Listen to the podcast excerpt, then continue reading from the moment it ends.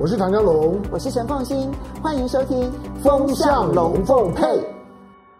然后 TV 的观众大家好，我是唐江龙，来礼拜天的时间，大家来聊天。哎，今天来聊两件事儿。来，我们先先来关注一下呢，日本哈，日本的选举大家都都知道了，因为日本这次的。这一次的众议院选举选完了之后，当然大家高度的关注呢，那个叫做维新会的崛起。对了，就是虽然我也我也花了点时间呢去解释一下，就是说呢，日本的日本日本的这个叫政治结构，但这这不是我最擅长的部分啊。我我只是大概的从维新会的崛起，它总是代表了某些意义，就是日本的日本的整个的这整个的呃政治。他的整个政治的意识形态呢，在向呃更激烈的向右转，那左派的式微，呃，他变得更清楚。在野党的在这次的众院选举当中，呃，在野党的主要的政党呢，就立宪民主党呢掉了十三席，自民党掉了十五席，所以其实主要的执主要这自民党是执政党，执政党跟最主要的在野党其实都在萎缩。所以它已经出现了就小党林立的情况，而这个叫维新会的一跃而成为众议院里面的第三大党，那仅次于呢立宪民主党成为第三大党，而超过了公民党，这个在日本政治上面是一件大事儿。所以我们看到呢，包括了这个就 Foreign Policy，就是美国的美国的这个就是说外交政策期刊，那也针对这件事情呢特别做了分析，认为。认为这个维新会呢，它有可能呢 re reform 就是日本政治哈，所以不要因为它只有三十二席而低低估了它。这三十二席，因为它代表的是呃右翼的反中的力量，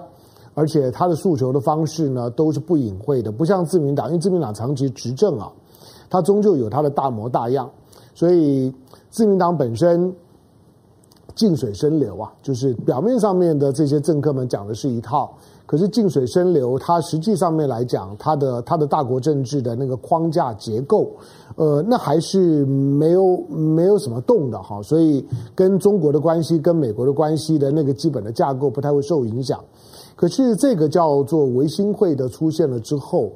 呃，它对于，因为它代表的是日本的右翼势力的集结。第一个就是从从政治路线，它代表的是右翼，是比自民党更右的右翼。第二个，在对外关系上面呢，它是反中，它比自民党更反中，是所有台面的政党呢最反中的一个反中呢，反到他的党纲里面呢，就是很清楚的反中，甚至他的党纲里面呢，党纲就是清楚的表达，维新会呢反对呃中国呢加入 CPTPP，这个有意思。那他如果如果如果他他早点讲，他早点出现的话，我看我看日日本连 RCEP 都不用参加了。好，那呃，因为维新会是这样的组织，而且维呃维新会呢是强烈的主张，呃，日本呢应该呢就是跟着跟美国紧紧站在一起，然后跟澳洲紧紧站在一起，跟印度站在一起，再加上他还要把英国也拉进英跟英国紧紧站在一起，然后再再加上台湾，呃，觉得觉得呢就是呃要要组要组组织一个六壮士，因为六个呃连台湾嘛六个国家组织六壮士。好，这个是这是维新会的特性啊，他的他的诉求跟日本的很多政党，很多政党呢都是都是模模糊糊、暧暧昧昧。维新会不是，维新会不跟你来这套，维维新会就是维新会，早晚有一天会变成是日本的川普，就是他是的把把所有的这些呢政治当中的隐晦暧昧的艺术的成分呢，全部呢都丢一边。那没有没有什么艺术哈，那反正呢都都是讲大白话的，因此它对于日本的政治呢会产生催化的效果。我刚刚讲就是说，它在路线上面呢是极右翼，它对外关系呢是反中的，它在日本的地缘上面来讲，它还特别代表了关西的这一块，跟跟跟关东军啊，跟跟这个就是说呢以东京为主的传统的日本的政治势力，还还还不搭嘎。它它是以关西以大阪府呢为为主的，所以维新会的崛起呢是日本政治在这次选举之后呢最值得观察的部分。同时，不管从中国或者台湾的角度来讲，都得要意识到日本呢已经开始出现了就明着敲锣打鼓那的反中保台的这种的政党。他即使目前只有只有目前第三大党，那四四十几几席比比，但是已经比比公民党，公民党是一般认为执政集团里面来讲跟中国关系比较好的，也是比较亲中的政党，但是维新会的人数已经呢超过了公民党，因此在未来。呃，自民党是不是还会持续的跟跟公民党呢维持这种呢长时间的紧密结盟的关系？现在看起来不会有什么改变，但是未来会不会改变就值得观察。日本的政治呢正在发生变化。好，那这个当然对刚刚当首相的岸田文雄来讲，一则以喜，一则以忧。喜的是说呢，日本的自民党呢仍然是呢众议院里面的稳定过半的多数党，就算没有公民党，没有维维新会日本自民党，呃，在在。在众议院里面，那是仍然仍仍然是可以主导一切的。那但如果要修宪的话，要三分之二，他就必须要呢加上公民党，再加上呢维新会，也能够达到三分之二。因此，从岸田文雄的角度来来讲，基本上是安心的，政权力基本上是稳固的。岸田文雄的挑战呢，除了选完了之后呢，岸田文雄才算是真正的上线了。在因为他一上任没多久呢，就。就已经就解散国会了，就改选了，所以岸田文雄的施政能力跟民意的反应呢，在众院选举之前是看不出来的，但是众院选举结结束之后，岸田文雄的路线，呃，以及他施政的评价才会慢慢的体现。那对于日本的政局来讲，下一个考验呢，会是明年的参议院的选举。那参议院选举，参议院跟众议院不一样，众议院是小小选区，那大部分都单一选区啊，部分的比例代表。啊，单一选选区，呃，它的可操作性呢比较多，但是众议院呢不是，众议院基本上都是大选区，大选区的时候你就比较能够看得出呢那种民意的流向，所以明年的众议院的选举呢才是岸田文雄的真正的考验。好，那这个呢是在在亚洲地缘政治上面呢第一个值得大家呢关注的事情啊，日本的选举啊暗流涌动啊，对未日本未来是有很深影响的。再来我们看中国。呃，这个礼拜呢，对于中国来讲，嗯，大部分人都在都在关注两件事啊，一个就是习近平没有去 G20，他用视讯呢发表讲话，就是就是这个二十国高峰会啊，在习近平发表讲话。但是这段期间，习近平虽然跟许多的国家元首通了电话，啊、甚至跟英国的 Boris Johnson 呢也通了电话，跟法国总统马克龙呢也通了电话。他也跟了跟了这个非非洲的几内亚啦，或者说说是或或者说是这个新几内亚啦等等，甚至跟过去呢过去呢台湾的邦交国，那前几年断交了之后呢，跟北京建交的布基纳法索都通了电话，但是习近平就是没有跟拜登通电话，所以习近平跟拜登呢仍然处在一种呢一种呢看不到但是看得到但讲不上话的失联的状态。这是 G20，那接下去呢，在英国的格拉斯哥呢所举行的所举行的 COP26 的这个气候峰会，一如我们之前预期的，就是习习近平不会参加。习近平不止实体上面不会参加，他连视讯呢都没有，他只能发表了一个书面啊，把中国的立场讲完了。OK，那就是报报告完毕就结束了。那大家会说，那那那为什么连视讯都没有呢？我说了，就是说中国对于因为今年是在格拉斯哥，格拉斯哥虽然是在苏格兰，可是呢，毕竟呢，那是英国的主场。英国最近跟中国的关系很烂的，就是英国又又回到了鸦片战争前那种那种呢，以为可以靠着船坚炮利跟在美国后面耀武扬威的那个时代的英国呢，又回来了。那这次回来之后呢，但是中国不一样了哈，所以中国这这次呢，对于对于英国来讲呢，铁定呢是不假辞色的。那英国，英国最最近不管是 AUKUS 也好啦，不管是派他的这个就伊丽莎白女王号的航母啦，耀武扬威啦，到南海到到到到东海这附近呢来演习，这个呢都惹得中国很不高兴啊。那对于中英关系来讲，其实在很糟的状态。当然你要再回推呢，其实香港的反送中事件，中英关系就快速的恶化。那但是现在呢，英国呢在摆了这些姿态之后呢，中英关系只会更糟。那这个招呢，会遭到呢，使得习近平对于英国当做主办方，英国作为主办方呢，办这 COP26，呃，多么希望能够有一个非常盛大的场面，营造出一个地球大团结，那让英国的 COP26 呢，在历史当中呢留下记录，那都是我 Boris Johnson 的功劳。可是呢，习近平不到，连视讯呢都不到。好，那这个呢，这个是这是呢，这个礼拜呢，在中国大陆呢，你要关注的新闻的第一个重点，就是中国跟跟这些呢，呃，美国、英国这一些的国家的关系呢，仍然在持续的紧张，中国没有任何要低头软化的味道。第二个呢是两岸之间，那你注意到就是，呃，这个礼拜呢，这个礼拜两两岸之间都有那那种的准备准备开战的味道。那准备开战，当然都是一些一些官方动作了。比如说，台湾方面来讲呢，宣布明年一月一号开始，那有关于后备军人的教育召召集的方式呢改变，从过去呢，呃，八年可能招四次，那两年呢招一次，那也招一次呢是大概是呢一个一个礼拜，现在改现在改成了八年可能招两次，那一一次呢一次呢就十四天。好，那这个这个改改变大会呢，哎，那个后备后备军人的动员准备啊，这个力道呢加加强了。那看起来呢，真的是一个就是说呢，战争准备的前期阶段。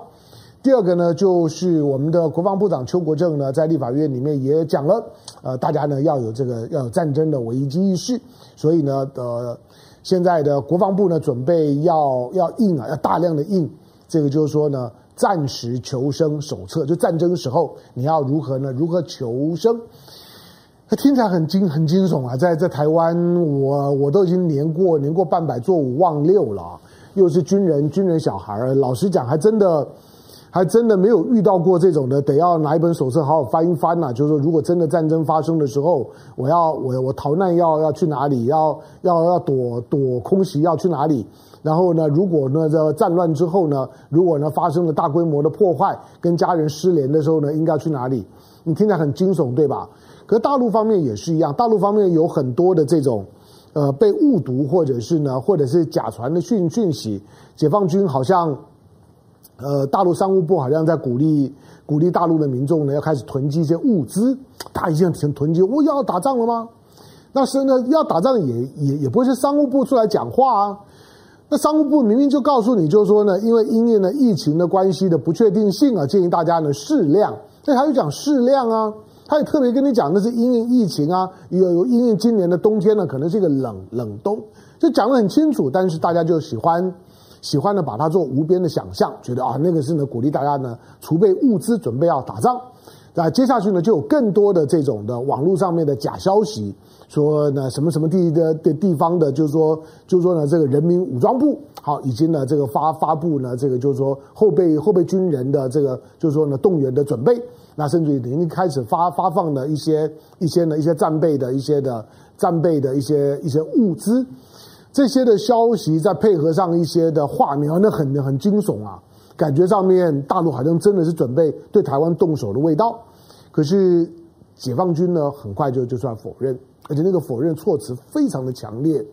强调强调这这这些呢散布假消息的人其心可诛啊！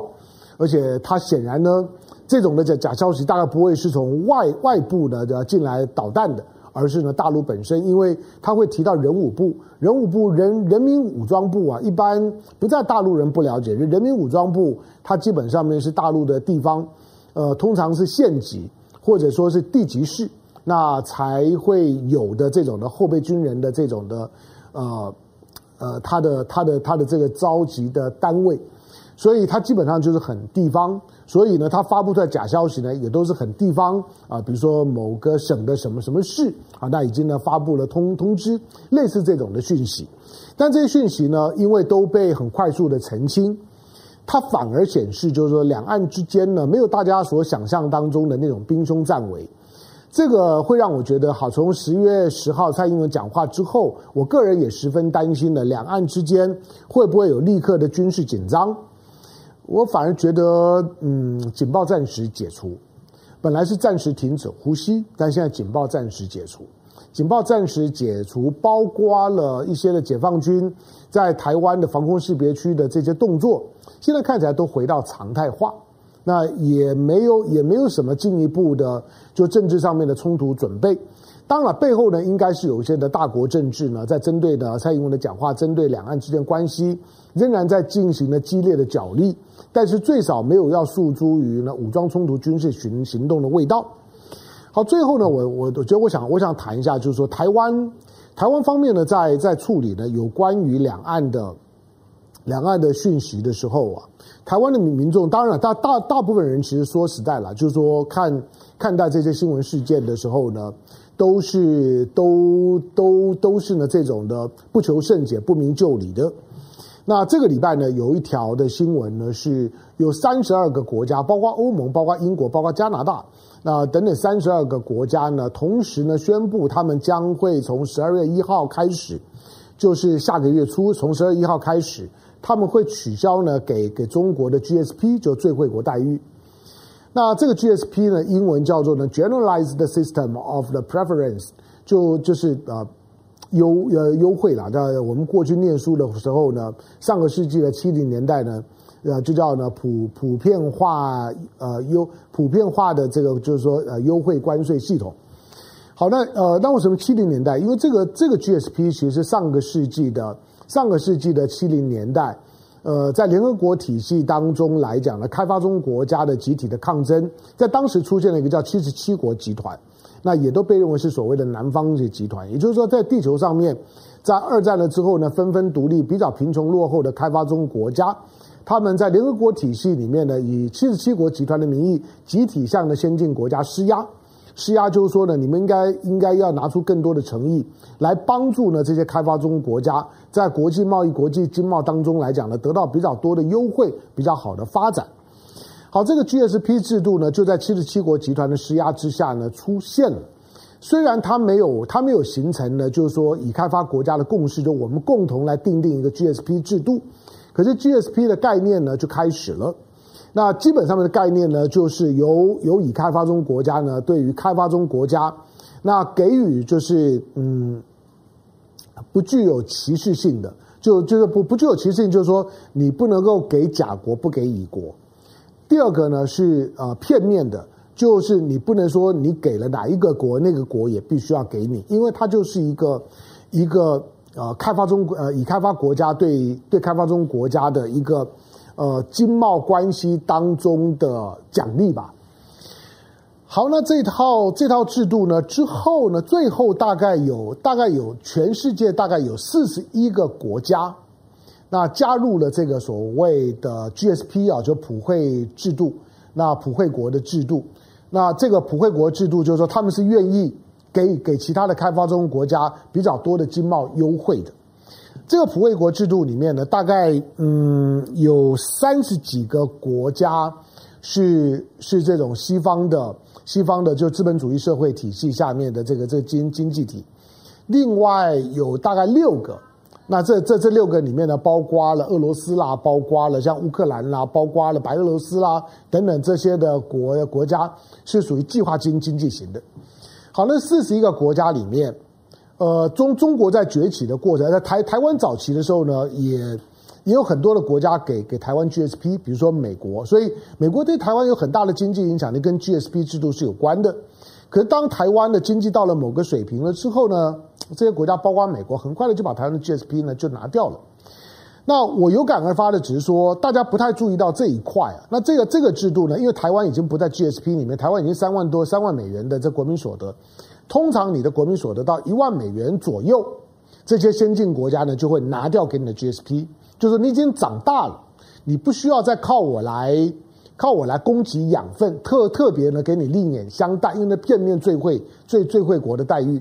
所以呢，就会把它拿拿掉。但是这个月，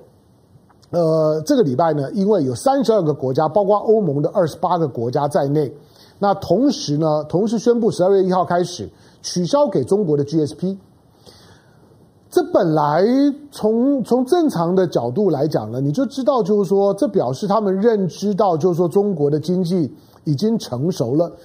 那为什么是今年？简单讲，就是中国呢，中国在在。在去年，其实二零二零年呢，中国的人均 GDP 呢突破一万美元，大概就刚好一万美元。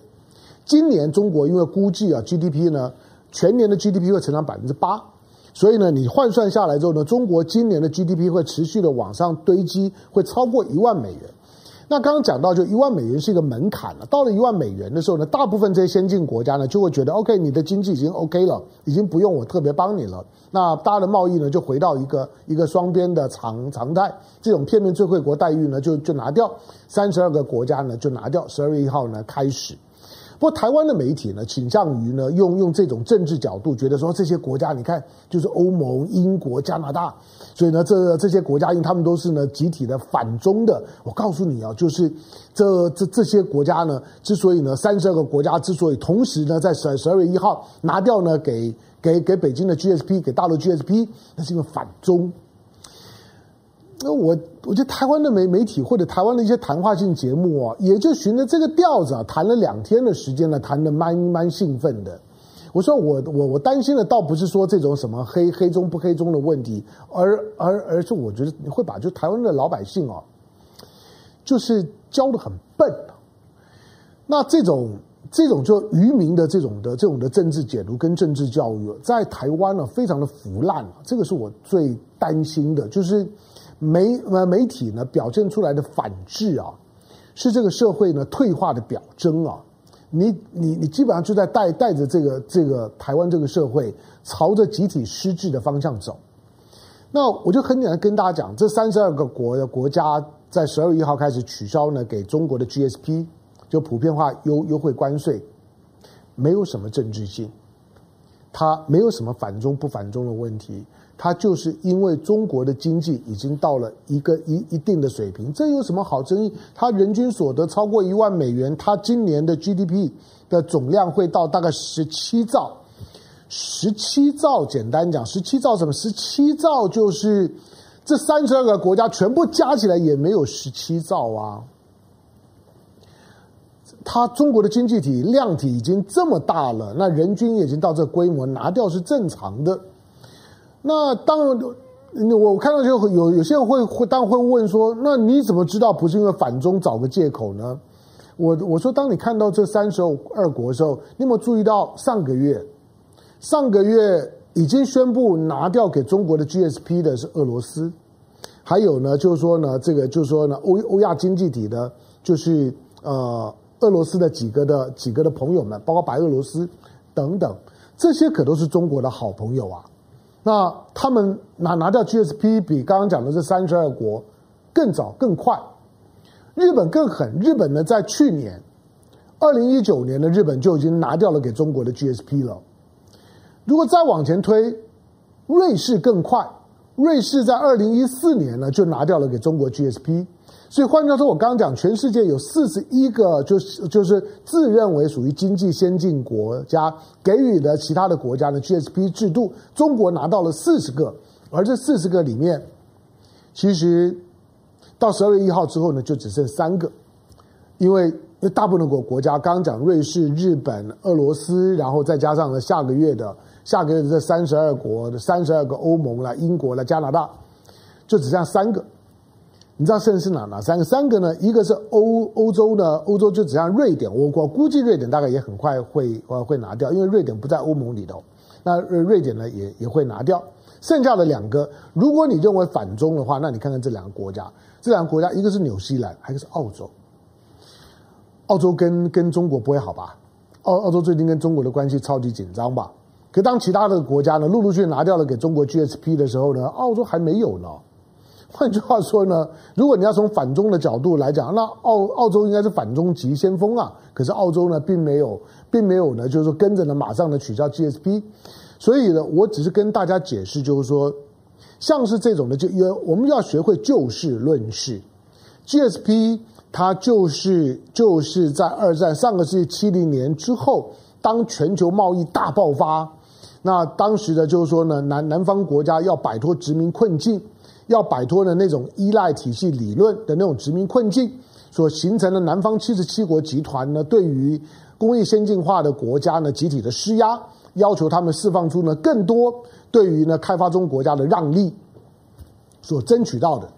那当你退场的时候呢，其实表示对你的经济水平的一个加冕、肯定、致敬。所以。当这些国家陆陆续续呢取消给中国的 GSP 的时候呢，就是中国长大了，中国的经济不用我我再提供特别的养分，不用给它打点滴，它已经很大只了，它可以自己走跳、自己飞，就是这个意思。好，但是倒是有一点呢，要特别提醒的，就是当 GSP 呢，中国大陆的 GSP 都陆续拿拿掉了之后，它的经济上面的人格独立呢，就彻底了。倒过来讲，我认为中国大陆在不久的未来之后，有可能用 GSP 的精神呢去检讨一样东西，就检讨 ECFA。为什么要检讨 ECFA？ECFA 理论上来讲跟 GSP 概念不一样，它不是呢大陆给给台湾的 GSP，可它运作起来却跟 GSP 非常像。就是理论上来讲，GSP 呢是双方面要签署 FTA 之前的早收清单，双边呢示好的这个交换信物。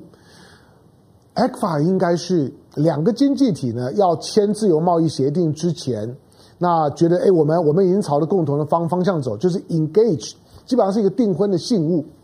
可是，在两岸之间运作的时候呢，几乎呢是一面倒的，变成是大陆呢对台湾的单向的示好，它搞成了一个呢两岸之间的 GSP。那明明台湾的经经济，台湾三万美元的国国民所得呢，远远超过大陆啊，可是，在双边关系却是倒过来的。确实好像大陆呢在供应台湾养分，那当然是个统战了。所以当 GSP 制度都拿掉了之后啊，ECFA 呢在整个中国大陆的对外的对外贸易关系里面啊，它就会显得特别的畸形。因此，我估计当 GSP 拿掉了之后呢，大陆回头去检检讨 ECFA 声音呢就会变得很大。这点是台湾呢必须要小心的。我说要小心，并不是说你可以防得住了，而是那一刻可能快要到了。而如果 ECFA 都被检讨的时候呢，对两岸关系的政治冲击呢，就可能很大了。相反的，如果他没有去检讨 ECFA，台湾人才必须要知道说，那个背后就是政治，就是对台湾的统战。感谢收看今天的雅虎 TV，希望今天提供的几件几个新闻、几个视角，对大家呢理解事情呢有有帮助。周末快乐，拜拜。